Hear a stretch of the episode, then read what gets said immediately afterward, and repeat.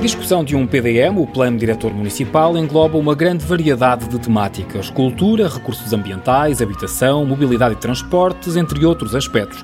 Mas nem sempre é esta a visão que a população tem acerca deste plano.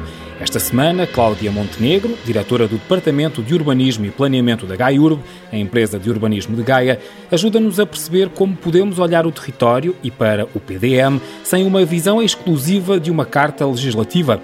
Hoje falamos da proximidade com as comunidades, as características e valores patrimoniais dos lugares, a preservação da identidade, um olhar de forma diferente para os territórios que também são diferentes. Há uma pergunta que a própria Gaiurbe colocou há um ano. Portanto, é uma pergunta que vem de dentro de casa. Vamos planear Gaia juntos? A questão foi colocada desta forma. Há um ano que começaram a planear o urbanismo de Gaia, com alguma visibilidade pública, no sentido de mostrar às pessoas que também as querem neste planeamento, nesta preparação. Devemos talvez começar com a explicação mais básica, que é o que é que é um PDM e como chamamos as pessoas a participarem neste plano diretor municipal, quando em muitos casos muita gente não sabe sequer o que é ou tem a noção do que possa ser e como podem contribuir para um PDM. Antes de mais, o plano diretor municipal para nós é o instrumento mais importante do sistema de gestão territorial porque nesta escala uh, discutem-se a maior variedade de temáticas que se traduzem e que têm tradução territorial. Estamos a falar de cultura, estamos a falar de recursos ambientais, estamos a falar de habitação, qualificação do solo, mobilidade e transportes. É tanta a informação e tanta a matéria que nós trabalhamos e que depois temos que concorrer para uma caracterização ao nível do território.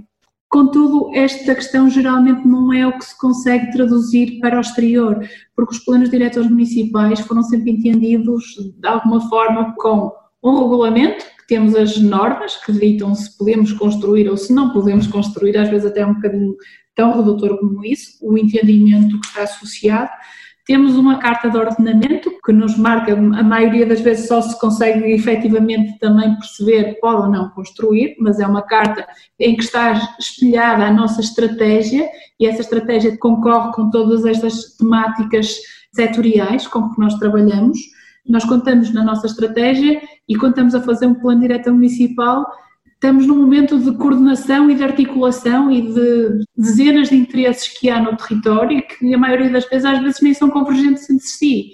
E há que fazer aqui concertação e há que fazer de alguma forma os nossos estudos e a nossa concretização vai ter que promover essa articulação entre esses interesses. E por outro lado, o PDM também é um bocado entendido e tem, temos uma carta de condicionantes que no fundo é a carta que traduz quais são as imposições externas, sejam ao nível de políticas setoriais, sejam ao nível de, de, interesses de outras entidades, como o ambiente, como as florestas, que são traduzidas na carta em que eles fixam quais são os interesses deles e os territórios em que eles também têm uma tutela.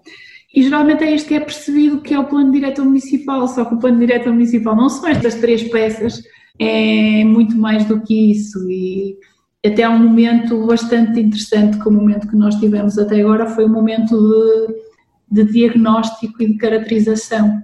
Quando estava a falar naquela questão da participação, do vamos planear Gaia juntos, é, esta questão aqui é muito importante neste nosso diagnóstico, porque é, o início do plano é uma fase em que nós estamos a estudar, é um momento que se nos é dado para estudarmos e caracterizarmos o território. Dividimos naturalmente por setores, vamos estudando, mas depois estudamos mais a fim, medimos, mas depois temos que integrar. E... e esta informação que vos chega dessa participação, sobretudo em Gaia, naquelas sessões que fizeram em todas as freguesias, ajuda-vos nesse estudo que fazem ao detalhe de cada uma das secções? Sim, foi muito, muito interessante porque eh, nós compreendemos quais eram as principais preocupações ao nível do plano diretor municipal por parte da população.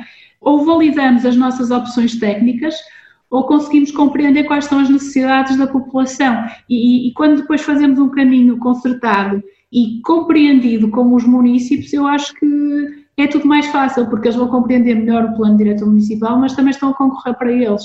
É extremamente útil e é extremamente gratificante ter uma participação deste género no, no nosso plano diretor municipal. É muito com, enriquecedor. Com o trabalho que têm estado a fazer de estudo e de participação da população, o que é que podemos esperar de planeamento futuro da cidade de Gaia? Que tipo de ideias é que são fundamentais para vocês que estejam nesta nova versão do PDM?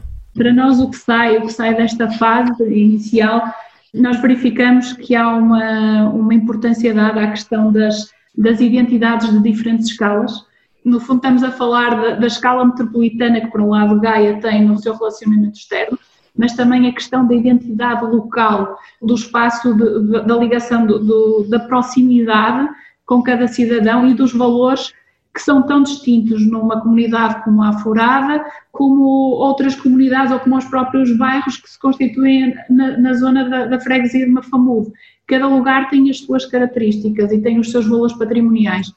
E isso percebeu-se claramente que as pessoas não pretendem que seja tudo igual. Queremos a nossa identidade, queremos preservar a nossa identidade e queremos que as coisas sejam distintas nas encostas do Douro e no litoral na comunidade central ou na cidade. Temos que olhar de formas diferentes para os territórios e achamos que essa foi uma das componentes importantes, talvez porque o nosso mote também inicia com a questão das memórias, as memórias afetivas ao território por parte das pessoas e a questão da identificação das entidades, das diferentes escalas de identidades é muito premente.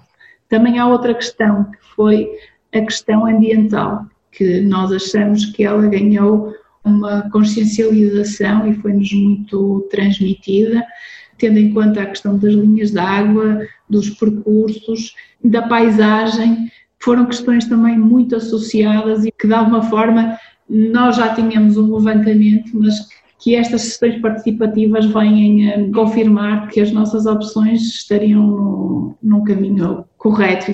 E depois há outra coisa que acho que é importante com a questão da participação, que é a questão da, da governança nós temos que conseguir comunicar o PDM de outra forma. As pessoas têm que perceber o que é que ele é, têm que o compreender e têm que querer participar. E nós temos que, com o plano diretor municipal, por exemplo, demonstrar que culturalmente nós temos uma série de equipamentos que eles estão relacionados em rede, que eles estão articulados, mas temos que associar a esta questão os nossos equipamentos, o nosso património, os nossos valores ambientais, concorrendo tudo de uma forma integrada e acho que isto só através de uma governança forte é que se pode fazer. Portanto, há aqui uma espécie de estar atento a estas diversas áreas todas, ambiente, cultura. É, é porque, por exemplo, eh, a questão da cultura, quando estamos a, pensar nos equipamentos culturais, temos ao mesmo tempo também, se calhar, que, que introduzir a componente da regeneração urbana dos edifícios que nós temos devolutos que os edifícios que são património que poderiam ter uma intervenção, sendo eles formais ou informais na sua utilização.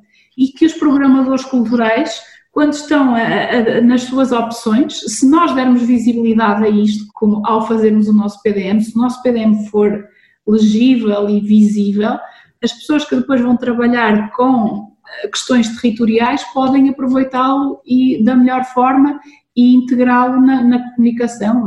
Nós verificamos, por exemplo, neste fim de semana tivemos, a, termina agora a Bienal de Vila Nova de Gaia, que se realiza na, na companhia em costume, que tem um espaço informal e que acolhe muito bem estas novas funções, naturalmente, e isto é preciso saber, e nós temos no território, imenso património que poderá efetivamente ser olhado de uma outra forma. Quando falamos de cultura, falamos de outras áreas que também podíamos aqui de alguma forma uh, implementar. E assim tornamos-nos mais eficientes na utilização dos recursos, ao mesmo tempo mais sustentáveis. Exatamente, e comunicamos o que é nosso e mostramos também qual é a nossa marca e a nossa identidade para o exterior. E podemos dizer que isto é uma nova visão, uma visão mais prática do PDM, uma visão diferente, pelo menos? É sim, eu acho que isto é uma visão mais ambiciosa prende-se com a questão do conhecimento. No fundo, eu acho que é tentar olhar para o conhecimento,